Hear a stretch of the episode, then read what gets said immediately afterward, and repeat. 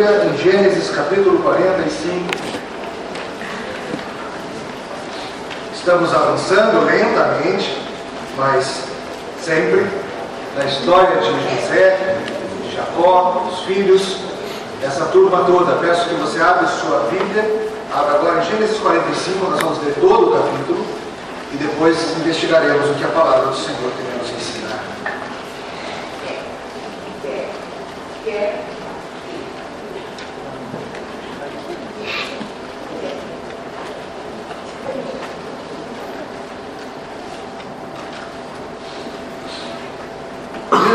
45.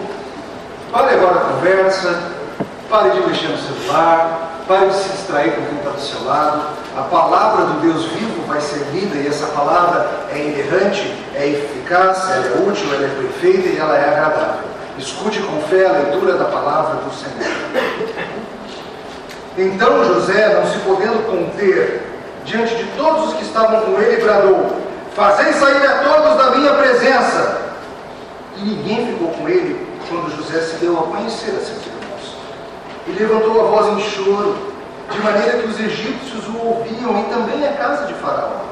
E disse a seus irmãos: Eu sou José, vive ainda meu pai? E seus irmãos não lhe puderam responder, porque ficaram atemorizados perante ele. Disse José a seus irmãos: Agora, chegai-vos a mim. E chegaram-se. Então disse: Eu sou José, vosso irmão, a quem vendestes para o Egito. Agora, pois, não vos entristeçais, nem vos irriteis contra vós mesmos, por me haverdes vendido para aqui, porque para a conservação da vida Deus me enviou adiante de vós. Porque já houve dois anos de fome na terra, ainda restam cinco, em que não haverá lavoura nem colheita. Deus me enviou adiante de vós para conservar a vossa sucessão na terra e para vos preservar a vida por um grande livramento. Assim, não fostes vós que me enviastes para cá, e sim Deus, que me pôs por pai de Faraó e senhor de toda a sua casa, e como governador em toda a terra do Egito. Apressai-vos, subi a meu pai e dizei-lhe, assim manda dizer teu filho José, Deus me pôs por senhor em toda a terra do Egito, desce a mim, não te demores. Habitarás na terra de Dósen, e estarás perto de mim, tu, teus filhos, os filhos de teus filhos, teus rebanhos, teu gado e tudo quanto tendes. Aí te sustentarei, porque ainda haverá cinco anos de fome, para que não te empobreças, tu e tua casa, tudo o que tens. Eis que vedes por vós mesmos, e meu irmão Benjamim vê também, que sou eu mesmo quem vos fala. Anunciai a meu pai toda a minha glória no Egito, tudo o que tendes visto. Apressai-vos e fazei descer meu pai para aqui. E lançando-se ao pescoço de Benjamim, seu irmão, chorou. E abraçado com ele, chorou também Benjamim.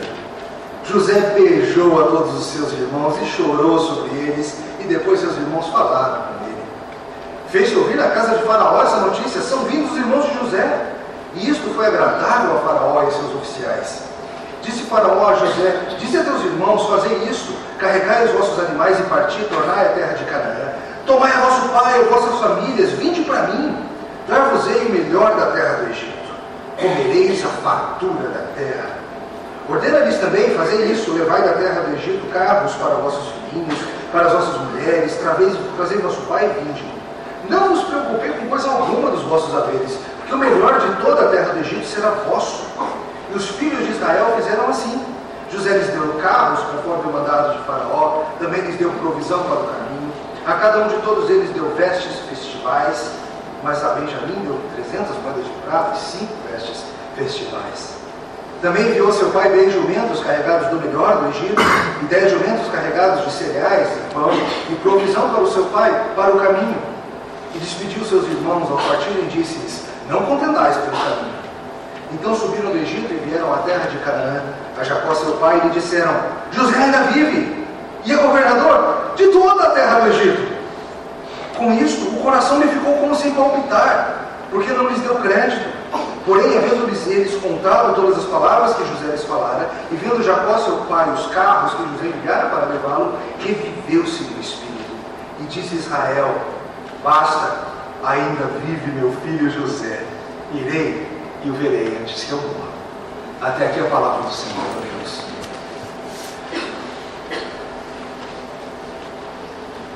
Obrigado, Senhor, pelo registro inspirado deste encontro, desta reconciliação. Nós pedimos, Senhor, que utilize com teu Santo Espírito e a instrumentalidade deste humilde pregador a tua palavra. Que o Senhor nos traga e nos encharque do amor pelo teu Evangelho e nos faça crescer em obediência a ti. Em nome de Jesus. Amém. Querido, eu sei que você já passou pela experiência de se reconciliar com alguém. Deve ter acontecido com vocês, crianças. Lá no parquinho, um dia você estava lá no parquinho e aí você pegou o baldinho do seu amigo e sua mãe falou para você: devolve o baldinho. Isso, agora vai lá e dá um abraço. E você foi lá e deu um abraço no seu amiguinho. Ou então foi seu amiguinho que teve que vir te dar um abraço. Todos vocês que estão aqui já passaram por desentendimentos na vida. Com seus pais, com seus irmãos crescendo ou já crescidos, com sua mãe. E fica aquela sensação ruim, daquela coisa não resolvida com alguém que é tão amado da gente. Até que, imagina um dia, palavras foram ditas, talvez lágrimas tenham sido derramadas, abraços foram aplicados e corações foram reconciliados.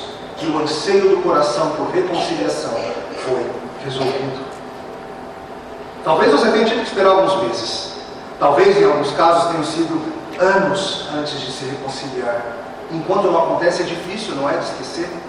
O coração se lembra das palavras ferinas, o coração se lembra dos gestos, o coração se lembra daquilo que a gente tinha antes, mas que agora a gente não tem mais por causa do pecado. Talvez você aqui esteja hoje precisando de reconciliação. E se você não está, deixa eu te dizer, não vai demorar muito para você ofender alguém ou ser ofendido e precisar de reconciliação. Será que é possível? Será que nós temos diante de Deus as ferramentas para nos reconciliarmos uns com os outros? Será que Deus providenciou para a gente o que a gente precisa, ainda que as ofensas sejam gigantescas? É vital que você, cristão, compreenda que esse relacionamento que deve ser restaurado, ele nunca tem apenas esse fator horizontal, como nós nos ofendemos, mas ele sempre diz respeito também as nossas ofensas contra Deus e o que Deus fez para nos reconciliar com Ele mesmo. Deus tem que estar encaixado em todas as histórias de reconciliação. E hoje, investigando a reconciliação de José com seus irmãos, nós vamos poder aprender melhor como essas coisas funcionam. Nós aprenderemos melhor o que Deus fez por nós para que nós pudéssemos ser reconciliados com Ele. E entenderemos o que isso significa também para as nossas vidas. Veremos como Deus age e veremos o que Deus espera de cada um de nós. Em resumo, hoje nós vamos ver o seguinte: que Deus orquestra todas as ações dos homens para o bem do seu povo, promovendo reconciliação. De novo, Deus orquestra todas as ações dos homens para promover reconciliação e o bem do seu povo. A gente vai ver isso em três breves partes. Primeira coisa para a gente investigar hoje de manhã é o seguinte: a reconciliação acontece após haver reconhecimento de pecado. De novo, reconciliação é possível, reconciliação é, acontece depois de haver reconhecimento de pecado. Vamos lembrar como é que a gente chegou até aqui. Estamos investigando a história de Jacó e de seus filhos. E nessa história, o que não falta é ofensa. Os filhos de, de Jacó pecaram de tudo que maneira imaginável. E o mais famoso dos seus pecados foi vender o seu próprio irmão como escravo para o Egito. Mas Deus estava agindo nisso tudo e José foi elevado, após muitos anos, após muito sofrimento, à condição de governador do próprio Egito. Seus irmãos então vieram comprar cereal na terra do Egito, pois havia grande fome em toda Canaã. Seu irmão José viu e os reconheceu e fez com que eles passassem por diversos testes. Ele queria descobrir se Benjamim estava vivo, ele queria saber sobre a saúde do seu pai, ele queria saber se o coração daqueles irmãos havia sido de alguma maneira transformado daquela condição pecadora terrível de 20 anos antes. Nas últimas semanas nós vimos como José fez um belíssimo banquete para eles e depois os testou mais uma vez colocando, mandando colocar o próprio cálice de prata dele no saco de mantimento de Benjamim, para fazer com que Benjamim fosse colocado numa situação perigosa, aparentemente em risco de sua própria vida. E a pergunta é: como é que os irmãos vão reagir agora? Depois de duas décadas de mazelas, depois de duas décadas da consciência pesando por causa do pecado, como é que os irmãos vão reagir depois de tanta demonstração de graça e de justiça? E nós vimos então a maravilhosa reação de Judá. Logo de Judá, Judá vem e fala: Deus nos achou na nossa iniquidade. Como iremos nos justificar diante de Deus? Deus me achou em meu pecado. Estou com as mãos sujas e não posso fazer nada para limpá-las. Mas no que diz respeito a Benjamim, senhor do Egito, eu me ofereço para ficar no lugar dele. Eu me ofereço, por amor a Benjamim, por amor a meu pai, eu me ofereço. Leva a mim, eu pago, eu assumo, eu substituo. E com isso, Benjamim foi liberto quando eles podiam ter se livrado às custas de Benjamim. Queridos, ao longo dessa história de José no Egito, estamos vendo Deus agindo no coração de todos eles. Deus vem agindo no coração de José, ele que foi a parte ofendida lá no começo da história. Deus lhe deu um tratamento de choque por muitos anos. Mas Deus nunca o provou além de suas forças. Deus nunca o provou a ponto de perdê-lo. Deus nunca deixou que o coração de José se perdesse, mesmo com as falsas acusações na casa de Potifar, mesmo com o tempo esquecido na cadeia, ele nunca se perdeu. Deus confortou o coração daquele homem no meio das pesadas injustiças e sofrimento da sua vida. E Deus tratou seus irmãos também, em particular Judá. Todos eles eram ofensores em diferentes medidas e Deus nunca deixou que aquela turma esquecesse o mal que eles fizeram. A gente viu isso. Eles chegam e eles falam e eles fazem menção ao irmão que não é mais. Porque o irmão que não é mais arde no coração deles. Deus, o Deus da aliança, pesa sua mão sobre o coração do povo da aliança. Nunca se esqueça disso. Se Deus está pesando a mão sobre tua consciência por causa de pecados que você precisa tratar, é pelo amor de Deus que não vai deixar o seu povo escapar mas vai pesar a mão até que o seu povo volte para estar no amor dele. E as ações de José contribuíram para que tudo isso acontecesse. As situações foram orquestradas para evocar naqueles homens o arrependimento, uma nova perspectiva sobre aqueles eventos. E José consegue ver agora que eles se arrependeram de verdade. Imagine se no começo da história, no primeiro dia que eles aparecem no Egito, José tivesse falado: Turma, sou eu, turma, sou eu. Será que ele poderia ter confiado na reação deles?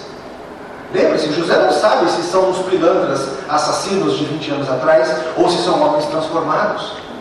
Se continuassem sendo os pilantras assassinos de 20 anos atrás, eles iriam ser dissimulados.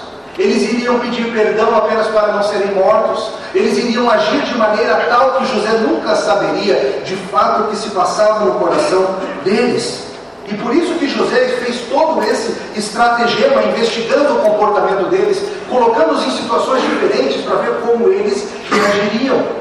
Como a gente reage mais verdadeiramente quando a gente está ameaçado. Quando a coisa fica prática, a gente mostra quem a gente é. Mas agora ele sabe.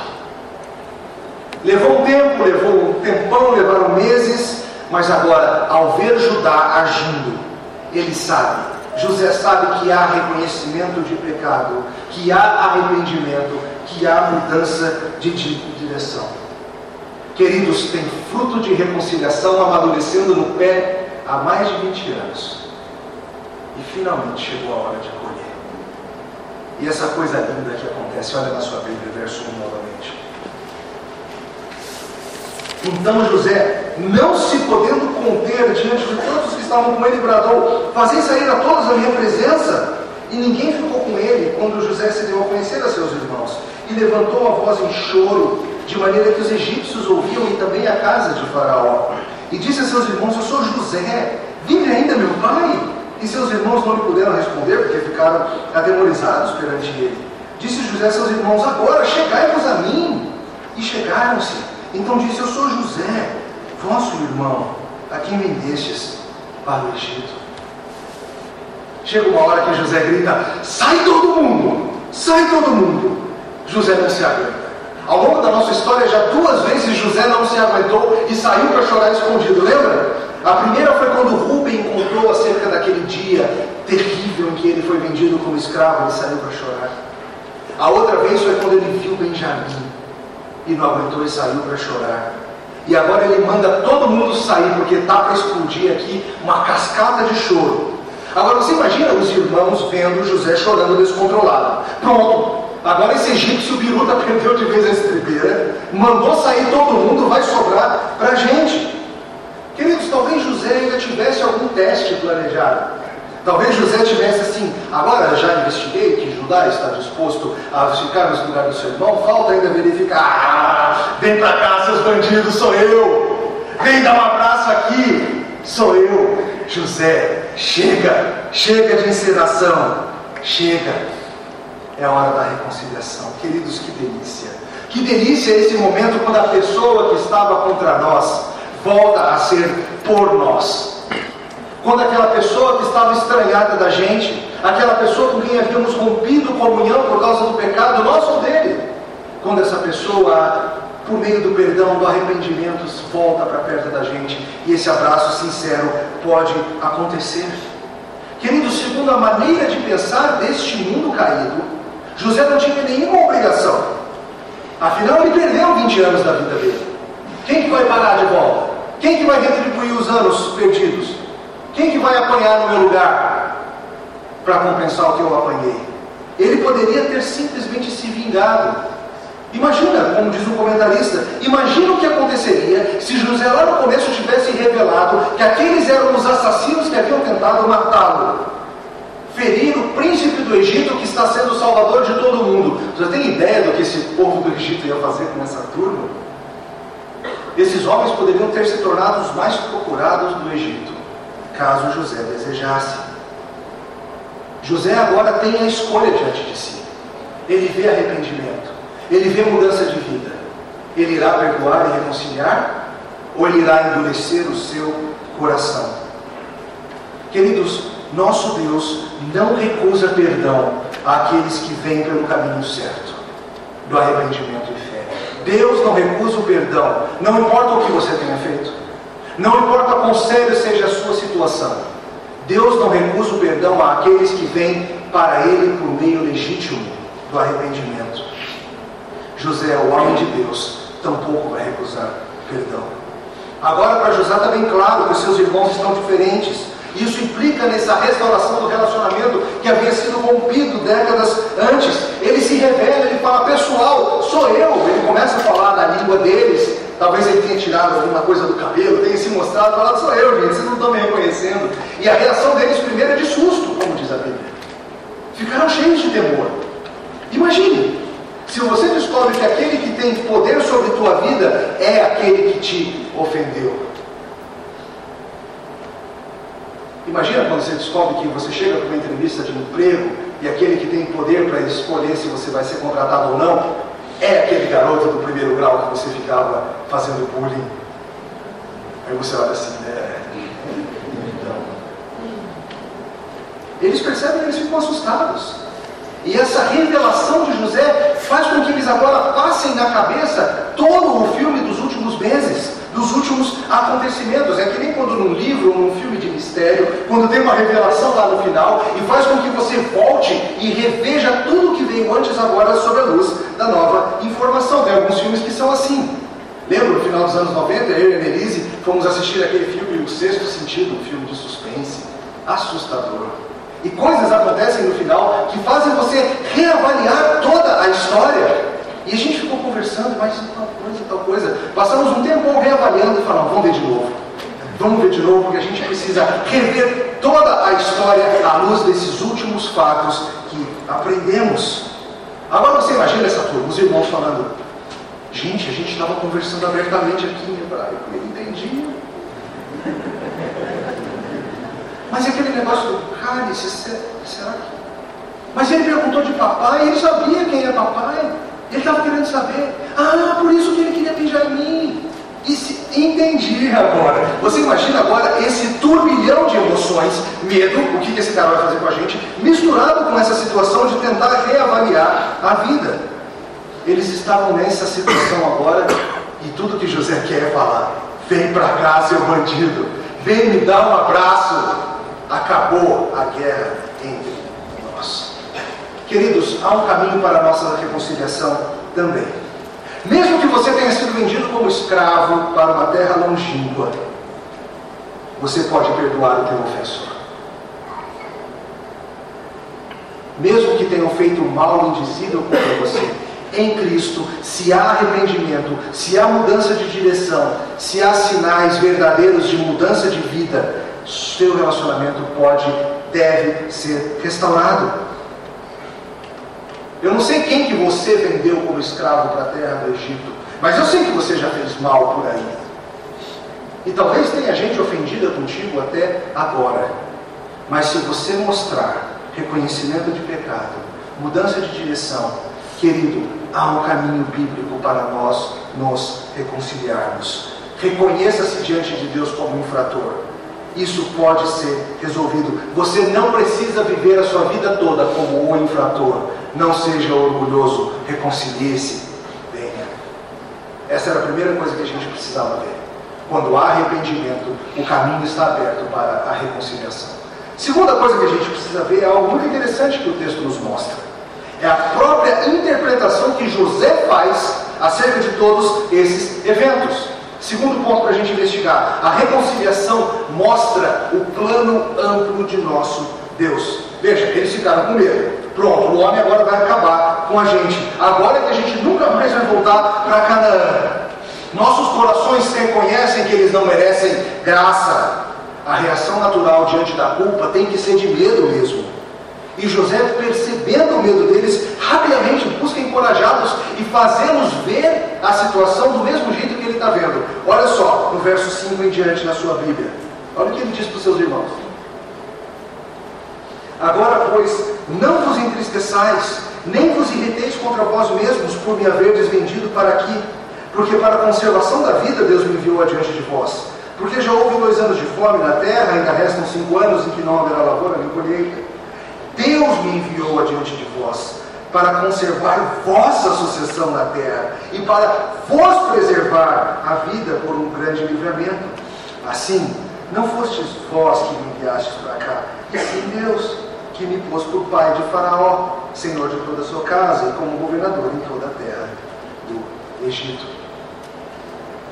O que nós provavelmente faríamos na posição de José seria ficar falando: tá bom, reconcilia, mas vamos lembrar direitinho o que você fez, né? Vamos lá, fala tudo. Vamos lembrar, arrependa-se, quero ver. Olha só o discurso de José, que coisa graciosa. Esse discurso mostra para a gente que José passou as décadas ponderando essas coisas. José, ao invés de passar os anos meramente sofrendo com autopiedade, sentindo dó de si mesmo, passou esses anos pensando em como Deus estava conduzindo cada uma das suas tragédias pessoais rumo ao crescimento. Você precisa aprender a fazer isso também, meu irmão, minha irmã. No meio de tuas tragédias pessoais, pare e considere o que, que Deus está fazendo na minha vida por meio desse sofrimento. O que, que este sofrimento vai resultar em bem para meus irmãos? Como que as famílias da terra serão abençoadas por causa do que eu estou passando? Você precisa se acostumar a fazer isso no meio da dificuldade, não ficar focando o coração na dificuldade, mas no meio da dificuldade, focar o coração em quem Deus é e no que Ele faz por nós. Focar nas promessas de Deus, as promessas pactuais de que Ele nunca te deixa, Ele nunca te abandona e a vontade dele serve para o teu crescimento. Queridos, José tem enorme conforto na doutrina da soberania de Deus. Que doutrina amável! Um comentarista explica o seguinte: veja bem, José não está dando a seus irmãos uma lição teológica para endireitá-los. Ele está querendo confortar o coração dos seus irmãos, ainda trêmulos. Como é confortador saber que o seu pecado, apesar de ter causado enorme dor a José e a seu pai e a si mesmo e a tantos os outros, o seu pecado não frustrou o plano de Deus. Na verdade, foi usado para a própria preservação da vida, para preservar na terra um remanescente e manter viva a esperança para os sobreviventes. Queridos, a doutrina da soberania de Deus é transformadora para a gente entender os nossos relacionamentos. reconciliação que é alimentada pelo reconhecimento, pelo arrependimento do pecado, faz com que eles percebam que mesmo o mal desse mundo não está fora do controle de Deus. E José entende aqui coisas surpreendentes. O que, que José entende? O pastor Goldie Walker diz assim: aqui encontramos um dos mais abrangentes exemplos da relação entre a soberania de Deus e a responsabilidade do homem.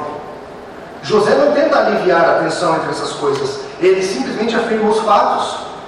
Por um lado, José atribui as ações de seus irmãos à mão da soberania de Deus. Três vezes na declaração, José refere-se à obra soberana de Deus, falando: Deus me enviou adiante de vós para preservar a vida. Então ele expande a declaração acrescentando: Deus me enviou, adiante, enviou adiante de vós para conservar o remanescente na terra e para vos preservar por meio de um grande livramento. E em terceiro lugar, ele afirma, de novo, assim não fostes vós que me enviastes, mas Deus que me enviou. José acredita na soberania de Deus. Mas ao mesmo tempo, José atribui a seus irmãos e à vontade deles as ações. Na introdução ele diz: Eu sou seu irmão, a quem vocês venderam para o Egito. Em outras palavras, os irmãos não vão receber uma saída livre, um passe livre, simplesmente porque Deus utilizou o pecado deles para os seus próprios fins. Eles fizeram exatamente o que eles queriam, sem coerção. Queridos, a Bíblia ensina claramente essas duas verdades. Deus é soberano, o homem é responsável. O homem é responsável. O que aconteceu com José foi culpa deles foi pecado deles. Eles merecem punição de pecado por causa do que fizeram. A culpa não é de Deus. A culpa é deles. Eles nunca poderiam falar para Deus: Ah, Senhor, tu usaste nos seus planos soberanos, logo não temos culpa. Mas ao mesmo tempo, a Bíblia afirma a soberania plena de Deus. O pecado deles nunca esteve fora dos planos maiores de Deus. E o próprio pecado deles, atenção, o pecado deles foi o caminho que Deus utilizou para, no final das contas, abençoar os próprios pecadores, sem que eles merecessem, óbvio, graciosamente. José agora está vendo essas coisas em perspectiva. Ele sabe o que se passou, ele sabe que o que aconteceu foi para o bem dos seus irmãos. Veja, José não está dizendo, vocês pecaram, mas no final das contas me dei bem. Olha aqui, ó, poderosão. Não é isso. José está falando: vocês pecaram, e por causa do pecado de vocês, eu estou nessa posição, e por causa de eu estar nessa posição, vocês estão sendo abençoados. A bênção é de vocês. Vocês estão sendo preservados, vocês estão sendo cuidados. Essa não é a mensagem de prosperidade que a gente está acostumado a ouvir acerca de José, não é verdade? Queridos, o entendimento de que Deus age em nossa história é o que nos possibilita andar por esse mundo com um coração tranquilo, de que mesmo as ofensas que damos e recebemos podem ser convertidas no bem maior da reconciliação, do grande plano de Deus. O grande plano de Deus era proteger a descendência do seu povo. Deus queria garantir a continuidade da linhagem prometida, a linhagem que traria o remanescente levando adiante a promessa que havia sido feita a Adão e Eva lá no jardim, no começo do livro de Gênesis. Promessa que foi perpetuada ao longo de todo o livro de Gênesis. Na história de Noé, na história de Abraão, na história de Isaac e agora na história de Jacó. O que está acontecendo nesses dias no Egito é Deus cumprindo a sua promessa de trazer um descendente para esmagar a cabeça da serpente. E para que isso continuasse, era necessário que José fosse vendido como escravo, para que José pudesse ser elevado à posição de honra e liderar o Egito em produção alimentar, para que todos os povos da terra pudessem ter comida, inclusive a família de Jacó. Está vendo como Deus opera? Como os planos de Deus são mais elevados do que nossa cabeça consegue vislumbrar? Você está embrulhado em situações difíceis e você olha e não consegue pensar além. Mas você precisa descansar nessa soberania. De que Deus sabe o que está fazendo, mesmo com as ofensas que você tem recebido. Deus sabe o que está fazendo. E no final das contas, o plano dele vai contribuir para a força do seu próprio povo. Em nossas brigas, em nossos desentendimentos, a gente tem que manter essas coisas. A responsabilidade é nossa. A gente tem que aprender a admitir nossos erros, admitir nossas palavras. Ficar escondendo atrás de desculpa não resolve o problema, não resulta em reconciliação. Você precisa de reconciliação, meu. Você começa a ver agora que as suas faltas podem ser usadas por Deus para coisas maravilhosas? Que relacionamentos quebrados podem ser restaurados em Cristo? Que Deus pode utilizar o teu pecado para te fortalecer na fé por meio do arrependimento? Não deixe de notar como Deus está usando essas coisas. Se nós entendemos que mesmo as nossas brigas dentro da igreja são parte de um plano maior de moldar um povo para si, a gente vai com mais ousadia ser capaz de buscar vencer a vergonha, vencer o medo e ir atrás de nos reconciliarmos com nossos irmãos. Quando a gente entende, queridos, que no final das contas, na cruz do Calvário, nossos pecados foram castigados em Cristo e que isso foi culpa nossa, ao mesmo tempo em que foi plano de Deus, nós temos agora maior ousadia para agirmos. A cruz nos dá tranquilidade para sabermos que, mesmo a pior coisa que a gente possa inventar, vai ser convertida por Deus no bem redentor do seu povo. Mesmo que a gente faça o pior de tudo, mesmo que a gente pegue o próprio Filho de Deus e pregue-o numa cruz, como um bandido comum, Deus vai pegar essa maldade e Deus vai converter essa maldade em bênção para a gente, a redenção dos nossos pecados. E se formos reconciliados com Deus na cruz, querido, não tem nada que te impeça que você se reconcilie com o seu irmão. Essa era a segunda coisa que a gente precisava ver. Terceira e última coisa, essa reconciliação resulta em nova vida. Vejam a nossa história. Uma vez que a reconciliação acontece, uma vez que há arrependimento, que há confissão, tudo volta a ser como antes, ou melhor, as coisas ficam ainda superiores ao que eram antes. O relacionamento de José com seus irmãos nunca foi tão bom quanto será daqui em diante. E vejam essa cena comovente ali no verso 14 e 15. E lançando se ao pescoço de Benjamim, seu irmão, chorou. E abraçado com ele, chorou também Benjamim. José beijou a todos os seus irmãos e chorou sobre eles. E depois seus irmãos falaram com ele. Queridos, vejam, veja o poder da reconciliação. Às vezes a gente pensa o seguinte: se eu pequei contra você, acabou para sempre. Ainda que a gente se reconcilie, vai ser aquela coisa estranha, não vai ser legal que nem era antes. Não. Pode ser ainda melhor do que era antes. Pode ser superior. Agora, onde havia fratura, isso vai colar, isso vai ser soldado pela graça de Deus e vai se tornar um ponto inquebrável. Essa é a cena comovente. Tem abraço para Rubem, tem abraço para Judá, tem abraço para Gade, para Naphtali, para Issacar, para Dan. Tem abraço para todo mundo. A reconciliação de José com seus irmãos não é uma reconciliação meia-boca. Não é aquela reconciliação que a gente tem, tá bom, vai, tá perdoado, mas olha lá, hein, não vai fazer de novo. Não é cheia de poréns que nem as nossas reconciliações. Quando irmãos do pacto se reconciliam, eles se reconciliam para valer. Essa é a vida cristã. Esse é o chamado do discípulo. Quando irmãos do pacto se reconciliam, eles se reconciliam de verdade. Hoje, mais cedo no nosso culto, nós lemos a carta de Paulo, a segunda carta dele aos Coríntios, alguns versos no capítulo 5, onde ele fala sobre o espantoso ministério da reconciliação.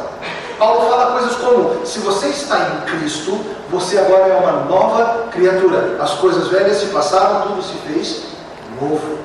Isso significa, querido, que você passou pela reconciliação com Deus. Que Deus em Cristo fez tudo o que era necessário para que você tivesse agora o teu pecado pago e você pudesse se achegar novamente a Deus livremente para um relacionamento que é ainda superior ao que era antes da queda. E o que Paulo fala é: nós somos chamados para sermos todos parte desse ministério da reconciliação, ensinando para as pessoas que há um caminho para nos reconciliarmos com Deus, chamando as pessoas, reconciliem-se com Deus. Há uma forma de restaurar o relacionamento com Deus que foi quebrado. Talvez você que está aqui hoje não seja um discípulo de Cristo. Talvez você ainda esteja vivendo em inimizade contra Deus. Talvez você ache que no final das contas cabe a você. Mas o que a Bíblia nos ensina é algo surpreendente: que Deus, a parte ofendida, foi quem ofereceu seu próprio filho para que o caminho de reconciliação fosse aberto. E o chamado hoje é esse: para que você venha e você que já veio, o chamado é para que você conte acerca disso que aconteceu, que você viva isso que aconteceu, que você no púlpito, nos livros, nos ônibus ou no cafezinho, onde você estiver, você fale sobre essa reconciliação e que você modele na sua própria vida, horizontalmente, o que já aconteceu verticalmente. Jesus certa vez contou uma parábola sobre aqueles que, eram, que têm muito perdoado, mas são incapazes de perdoar o pouco. E muitas vezes nós somos assim. Deus perdoou todos os nossos pecados da cruz do Calvário, mas nós somos incapazes de perdoar aquela palavra atravessada que falaram ali no cafezinho antes do culto. Somos incapazes de perdoar aquela coisa que o outro disse na internet, ou aquela coisa que fulano fez. Se você foi reconciliado com Deus, você precisa modelar na sua própria vida, como José está fazendo, o que significa essa reconciliação. José mostra para eles o perdão pleno. Ele manda dar roupas para eles, dar roupas festivas, indicava a, dedicava a celebração de uma reconciliação. Se antes, lá no passado, eles haviam arrancado a roupa dele violentamente, agora é ele que está botando roupa sobre eles roupa de festa, roupa de alegria. Como Cristo que nos reveste de si mesmo e para Benjamin ganha, tem um pouquinho mais, tem mais dinheiro, tem mais presente. Ele dá presente, ele chama, ele chama o pessoal, ele fala, não é aquela reconciliação que diz assim, que legal, estamos reconciliados, por favor, não quero te ver mais. Não é, estamos reconciliados, vem morar comigo. Vem para perto. Pega papai, vem todo mundo para cá. Aqui a gente vai cuidar de tudo. Ainda tem alguns anos de seca pela frente. Toma presentes, toma mantimentos, mas vem vocês ficarem aqui Pessoal, reconciliação significa novos laços. Reconciliação significa nova vida, significa tocar a vida em diante. E nisso a Bíblia nos diz que essa comoção toda, o pessoal do palácio começou a escutar o que está acontecendo naquela sala. E a história chega até Faraó e todo mundo se alegra. Os irmãos de José estão aí. José era muito querido no Egito. A notícia se espalha, as pessoas se empolgam, chega até, até ele essa notícia.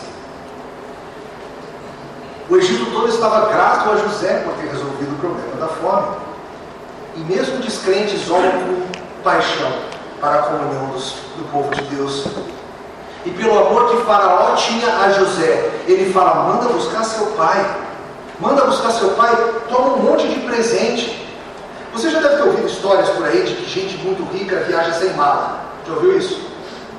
Viaja sem mala, quando chega em Milão, chega em Paris ou em Singapura, manda ir buscar a roupa na loja, comprar roupa nova toda vez. Eu faço isso, só que só com escova de dente. E é isso que Faraó fala para eles. Fala para eles nem se preocuparem com as coisas deles. Só vem. Estou mandando carruagem, estou mandando comida no caminho, estou mandando um monte de presente. Fala para eles nem se preocuparem. Entra na carruagem e venham. Vocês vão morar na terra de Gozen a terra mais fértil que tem aqui no Egito, quase que um lembrete do Éden. E aqui tem uma nota de cautela, que você não, tem, você não pode deixar de notar. Tudo muito bom, tudo muito bonito, estamos indo morar na terra do Egito, que não é a terra prometida. Estamos indo morar numa terra fértil, numa terra bela, numa terra cheia de produtos maravilhosos não vai se acostumar muito, em Jacó. Verso 24 é hilário. Olha só na sua Bíblia. Ele está mandando, ele despediu seus irmãos e ao partirem disse-lhes: O que, que, ele fala? Oh, mas não vão ficar brigando no caminho, hein? Ele conhece seus irmãos, seus irmãos estão arrependidos, mas eles continuam pecadores, precisando crescer. Não vai brigar, hein, pessoal? Irmãos do pacto, redimidos, ainda brigam mas podem se reconciliar. E eles um dia chegam e falam, imagina comitiva, os irmãos chegando loucos para contar para Jacó, seu velho pai, e eles chegam e falam, papai, papai, você não vai acreditar, José está vivo, e a Bíblia fala algo preocupante, e seu coração parou de palpitar. Pronto, não é acabar assim a história, o Jacó morrendo de infarto, de alegria. Não, mas calma. Ele fica assim, será possível? Né? Não, não deve ser isso. Ele fala, olha só, olha as carruagens aqui, teu filho José é o príncipe do próprio Egito. Imagina você descobrir que um filho seu que você achou que havia perdido no mundo é o primeiro-ministro da Inglaterra. Você falou, oi? Você está vendo na TV um dia? Como assim? É mais ou menos o que está acontecendo aqui. Ele percebe que o seu filho agora é o líder de toda a nação mais poderosa do mundo naquele momento. É muito mais do que a Inglaterra hoje. E ele fica assustado, ele pensa, poxa, estou na terra prometida, estou aqui, mas eu preciso ver José antes de morrer. Vamos lá. Seu coração se revive, seu espírito é revivido. Ele estava com medo de que nessa viagem ele fosse perder Benjamim ou um dos outros. Mas mais do que perder, ele recupera. Ele achou aquele que estava perdido. E eles vão morar na terra do Egito, aproveitando o que ela tem de melhor. E aqui a gente tem um paralelo que é importante que você note, já está apontando para coisas que virão. Novamente, Vold Bocan diz o seguinte: é impossível ler este parágrafo sem ver o incrível paralelo da entrada de Israel no Egito e seu eventual êxodo entre José e Moisés. Quando Israel e sua família se estabelecem no Egito, o faraó dá permissão para que eles venham com alegria. Quando o povo de Deus quer sair, o faraó dá permissão para sair, mas a contragosto. Quando eles vêm para o Egito, José, um hebreu, é o chefe da casa de faraó. Quando eles saem, Moisés, um hebreu, é aquele que foi criado na casa de faraó. Quando Israel entra no Egito, Deus usa a interpretação de José dos sonhos para conceder-lhe graça com faraó. Quando eles saem, Deus usa Moisés e as pragas para endurecer faraó. Moisés e José não são os únicos paralelos, diz Goldwalker. Quando a família de José entra no Egito, Faraó esbanja riqueza sobre eles para sustentá-los. Quando eles saem, os hebreus é que levam as riquezas do Egito. Quando eles entram, carros de Faraó os acompanham em sua jornada. Quando eles saem, carros de Faraó estão perseguindo-os rumo ao Mar Vermelho.